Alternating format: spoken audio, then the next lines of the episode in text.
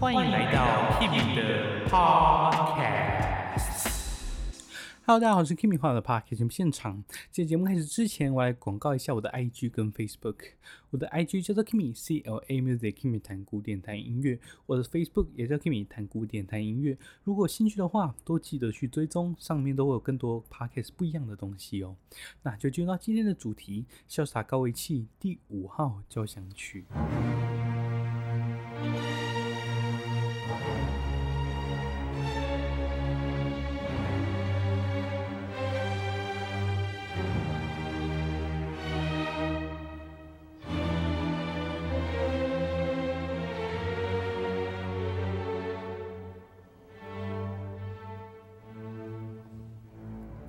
一般人对潇洒高维奇的印象，应该就是他作品非常的戏谑，或者是非常有节奏感。但是我们现在打破一下这个迷思，他作为当时的天才作曲家，也不只创作古典乐，他有写电影配乐。我们现在听听看，他为一部电影叫做《牛虻》当中所写的浪漫曲。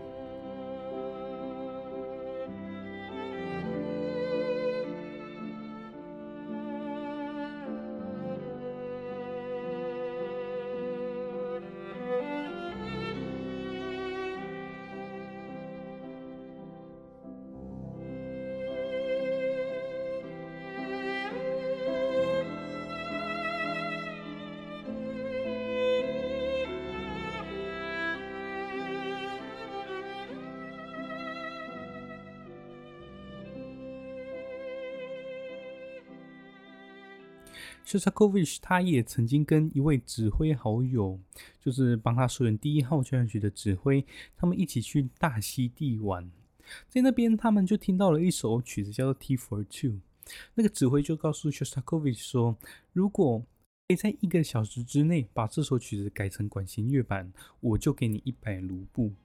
结果 Shostakovich 他就答应了，结果他就用四十五分钟就把它改成管弦乐了。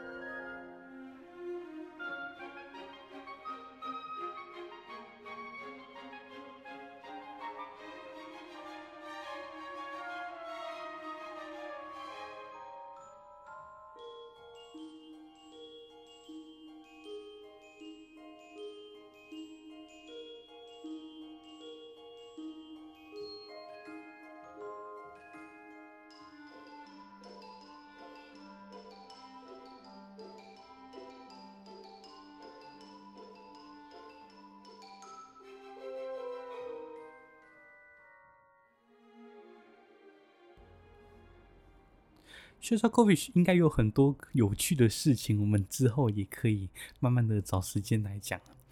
我们今天要讲的是他的交响曲，他的交响曲创作历程，我觉得跟马勒有一点点相似。例如说，他们的第一号都是没有人声，第二、三号都是有人声。Shostakovich 第四号没有人声，马勒第四号编制也算是比较小，然后从第五号开始就都没有人声，到了人生最后几首。还是就是有加人声啦。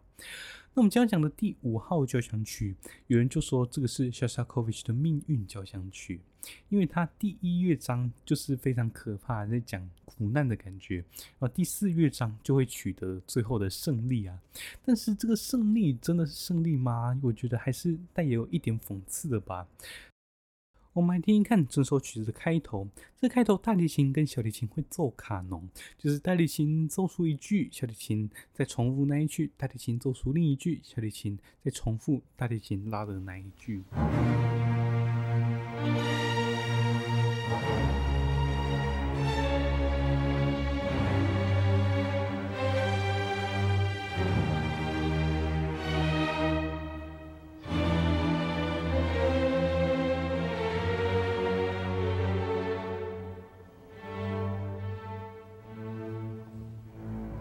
记住一开始的那个 ba b a 很重要哦，它现在变成伴奏了，接着小提琴就会奏出第一主题。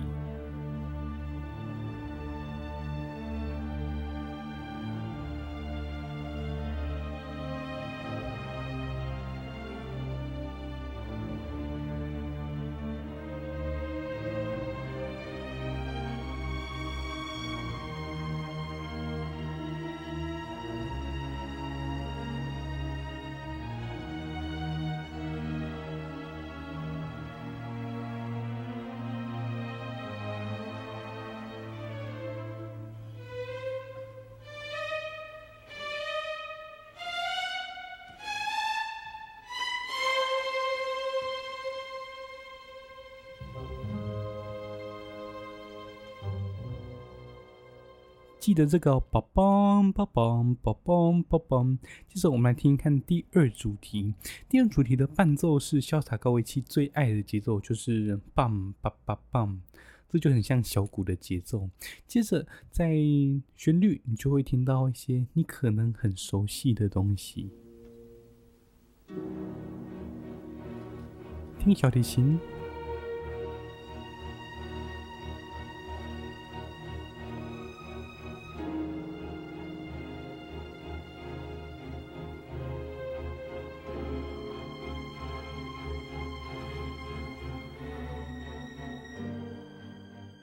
知道有没有很耳熟？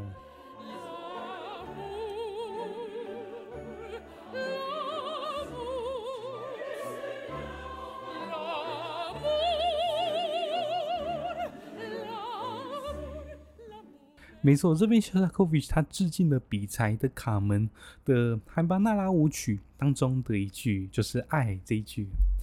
但是为什么他要致敬呢？其实是因为刚好肖斯塔科维奇他早期喜欢过一个女生，但是他要跟他告白的时候，那个女生就拒绝他，反而去西班牙就跟另一个男生在一起。刚好那个男生的名字就叫做卡门。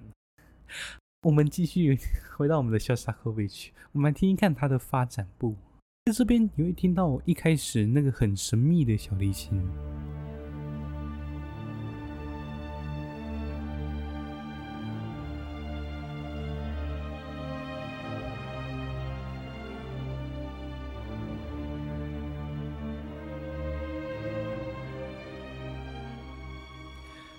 在发展部这个旋律，你可以听到法国号用他们的最低音在演奏这段旋律，这个痛苦的感觉，也许就是肖斯塔科维奇他正面里到的那个感觉。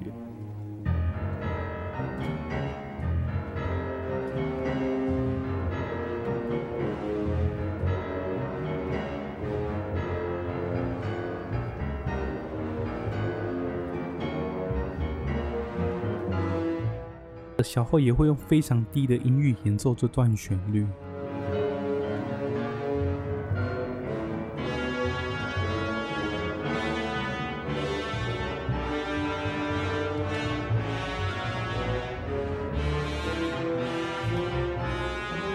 再来，木管也会用两倍速演奏一样的旋律。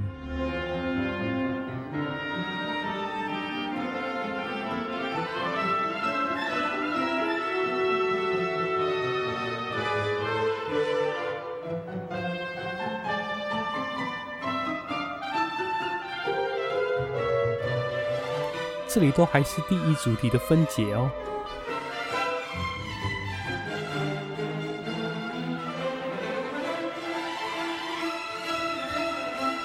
再来就是那个卡门的第二主题。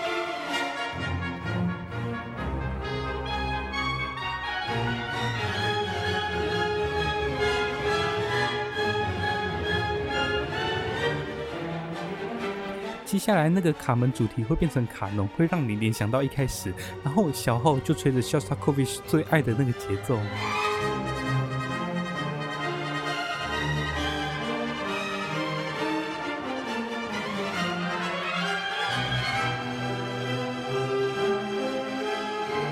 再来还是那个第一主题。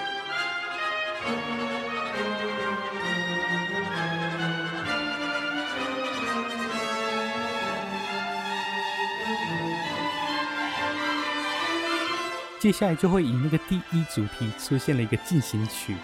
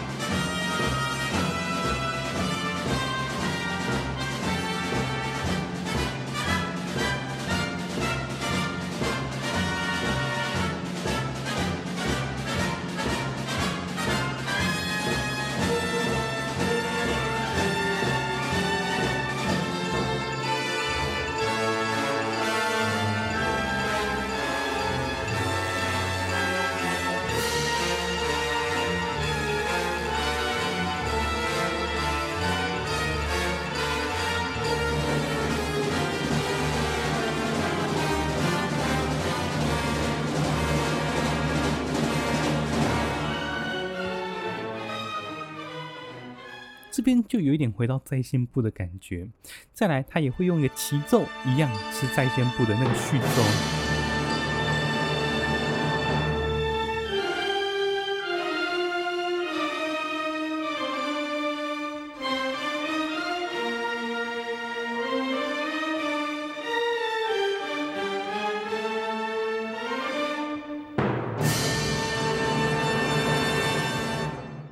这个乐章的最后，也出现了长笛跟法国号，他们以卡农对唱那个卡门的第二主题。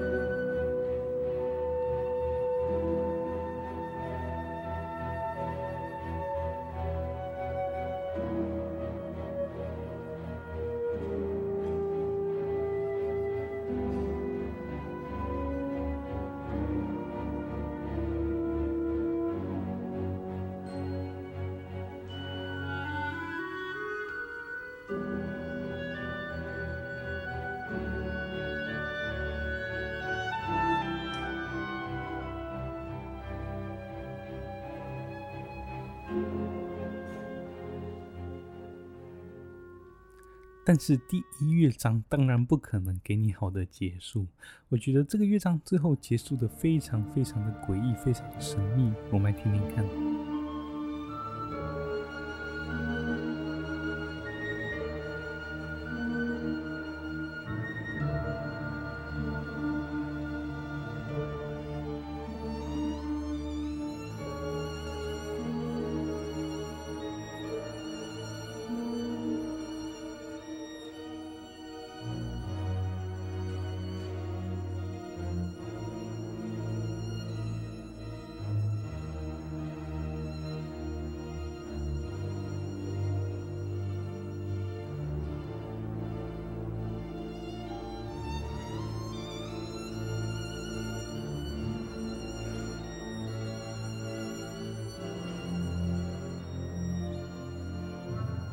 接下来你听到的是钢片琴。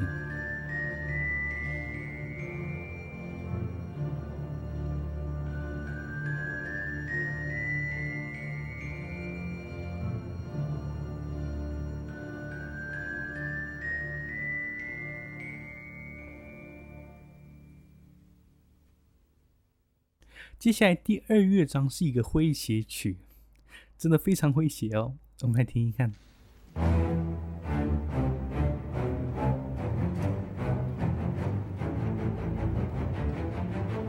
接下来高音竖笛吹出来的旋律，很像幽默鬼怪出来跳舞的感觉。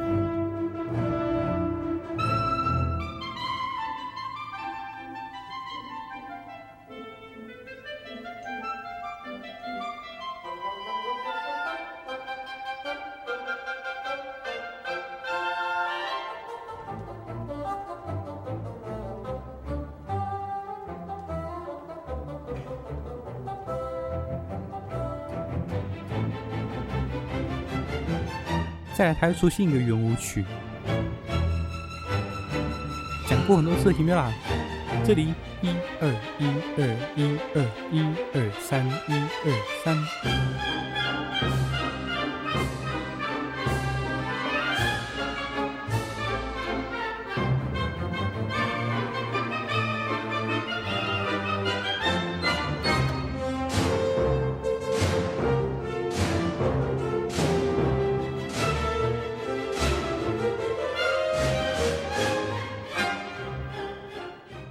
看来中段是一个非常纯真的音乐，纯真到有一点不真实的感觉。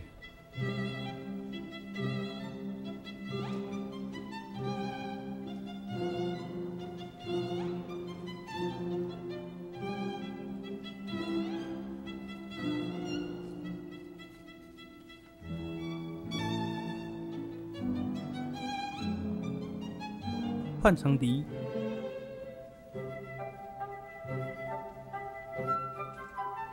这边巴松管就很像在扮小丑，再来你会听到，我觉得非常特别哦，这里一、二，但是却到了别的地方。我觉得这个就是萧萨科维奇他的幽默。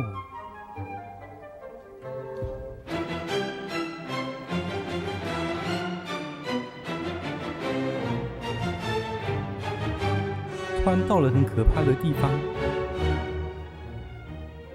但是还是熟悉的中段。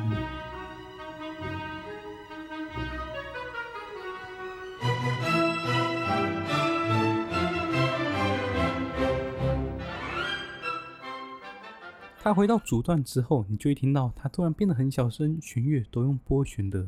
接着那个圆舞曲，它会在一个非常奇怪的调上面出现。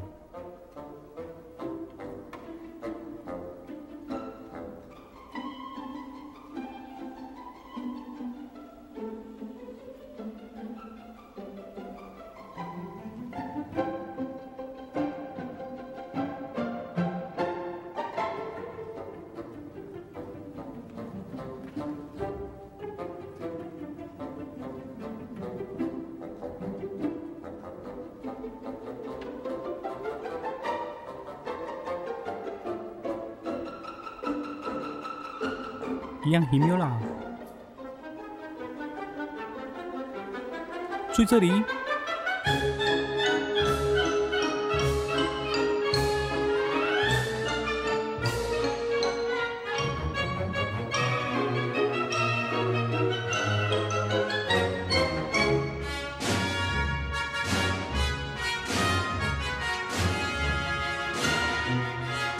还是回到原本的圆舞曲。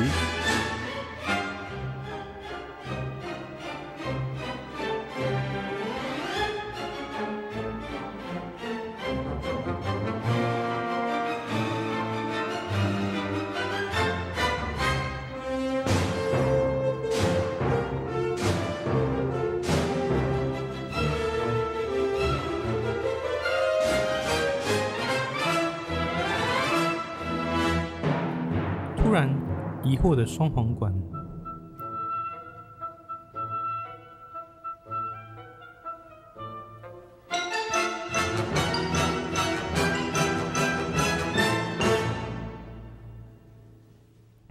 落荒而逃。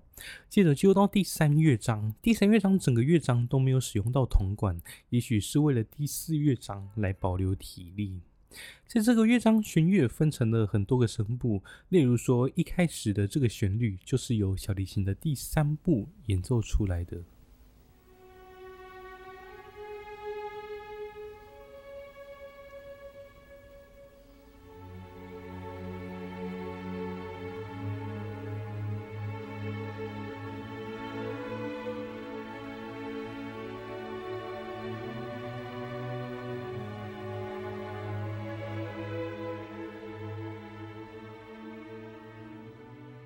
趁着这个非常悲痛的第三乐章，我们稍微来讲一下这一首曲子背后就是被世人探讨的一些 原因啦。就是说，潇洒科维奇他真的这么想创作这个曲子吗？因为其实我觉得有一点反常啦，就是这首曲子，因为你在其他曲子不会那么强烈的感受到那种。最后一定要胜利的感觉，但在这一首很明显的就是感觉他是被逼而写出来的，因为据说他之前写的一些歌剧啊都被批评说，呃不够社会主义，他这根本就是什么个人的形式主义的曲子，所以可能潇洒高维奇他也怕他被消失，所以才写。这一首曲子来当做类似一个赎罪吧。那其实你在这首曲子也是可以听到非常多他在嘲讽或者是在戏谑的地方。例如说，我们刚刚听的第二乐章的那个圆舞曲嘛，你就感受到潇洒高维奇非常讽刺的情绪。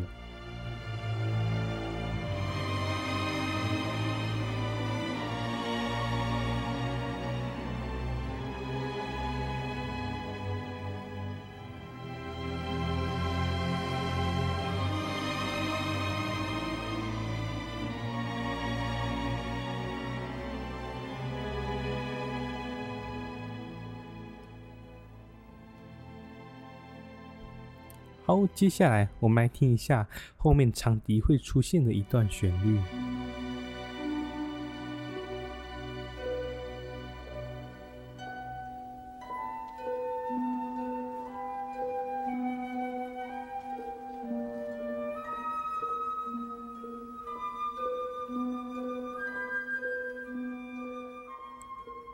有没有听到那个哒哆哒哆滴叮那个哒哆哒，会想到前面的。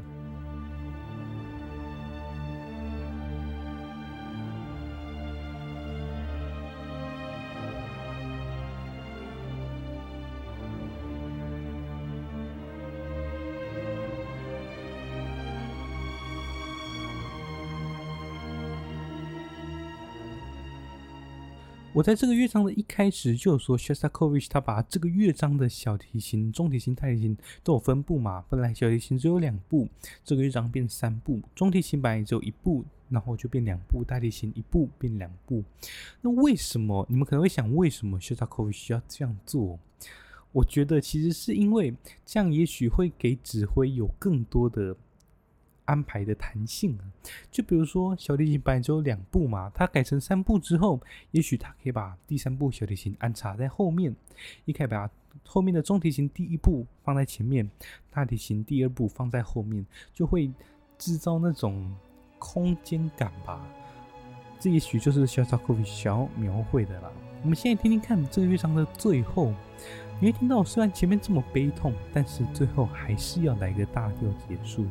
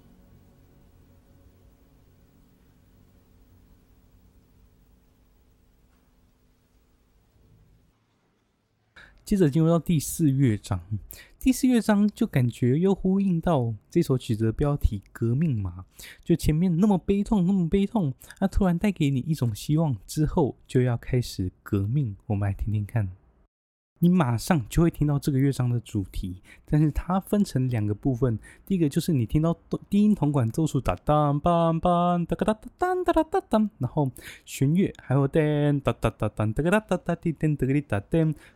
你等一下就会听到了啦，反正两个都是非常带有那种反攻的气味。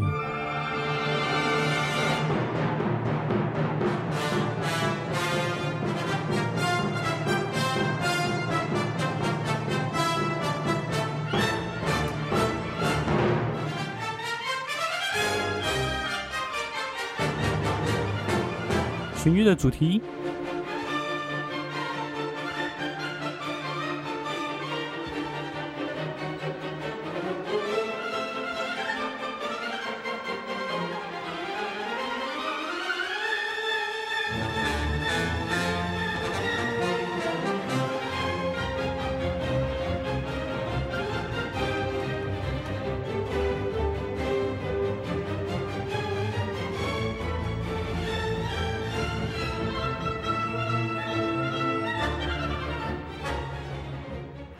这中间小号就会出现新主题，那我觉得这边是中间最精彩的地方，就它出现一个很嘈杂的新主题之后，马上把你带到就是最欢乐的地方，但是最欢乐没多久，欢乐没多久之后，它就会把你感觉就打到地狱的感觉，我们来听听看。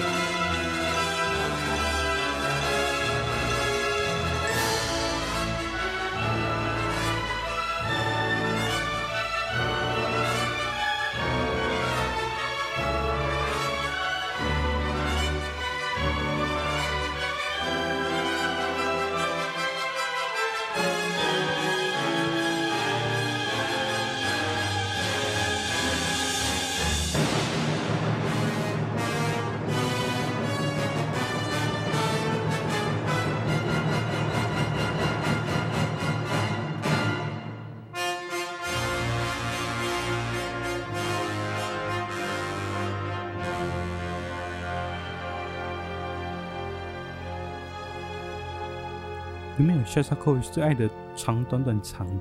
接着法国号就用刚刚小号的那个新的主题，做出一个非常我觉得非常温暖的段落。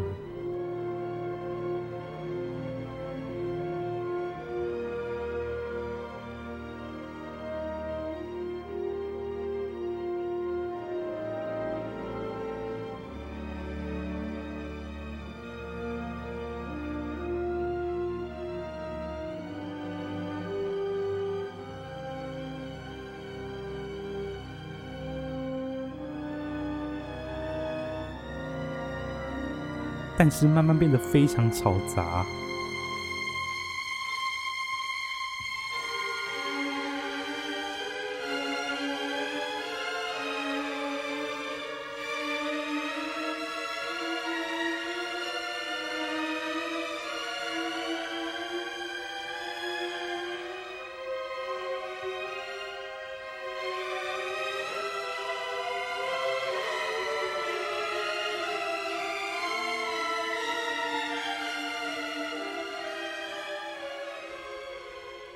再来，经过一个非常孤独的段落之后，仿佛他们又吹起了反攻的号角。我觉得这个真的是意象非常明显啊！我们来听听看。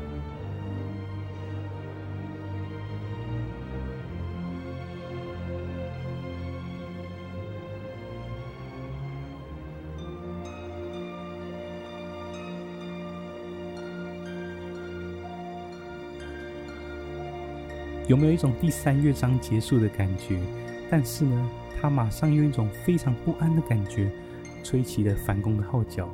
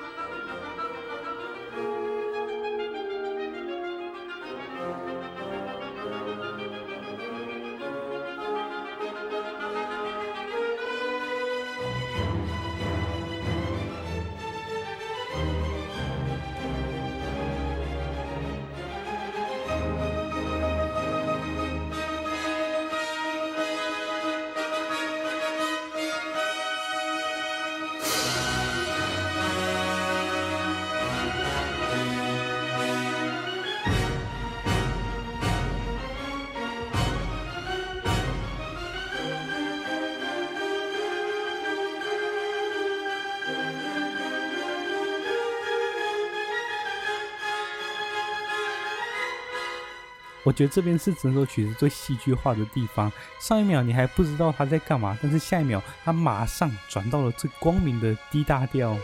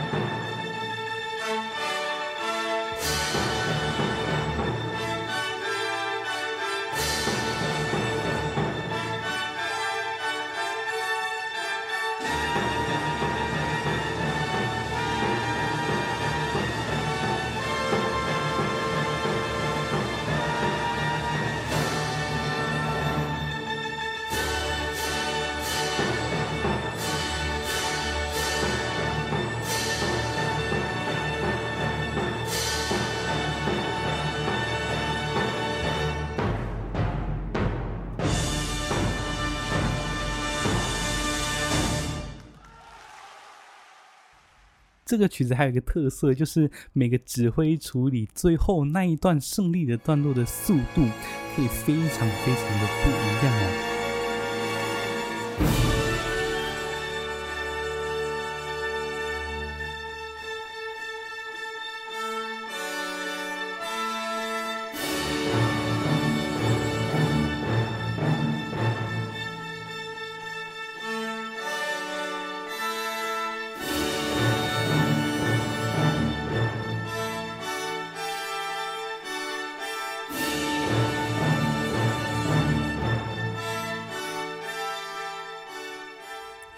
或者是非常的快。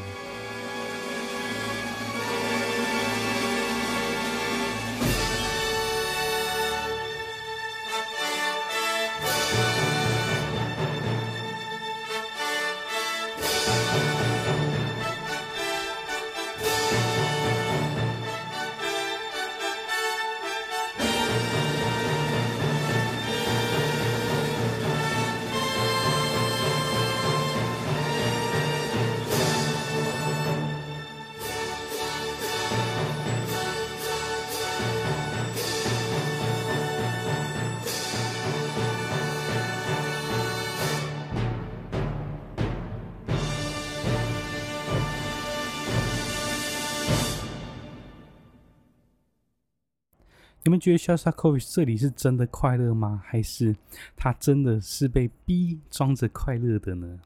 不知道。好啦，那我们今天就到这边告一个段落啦。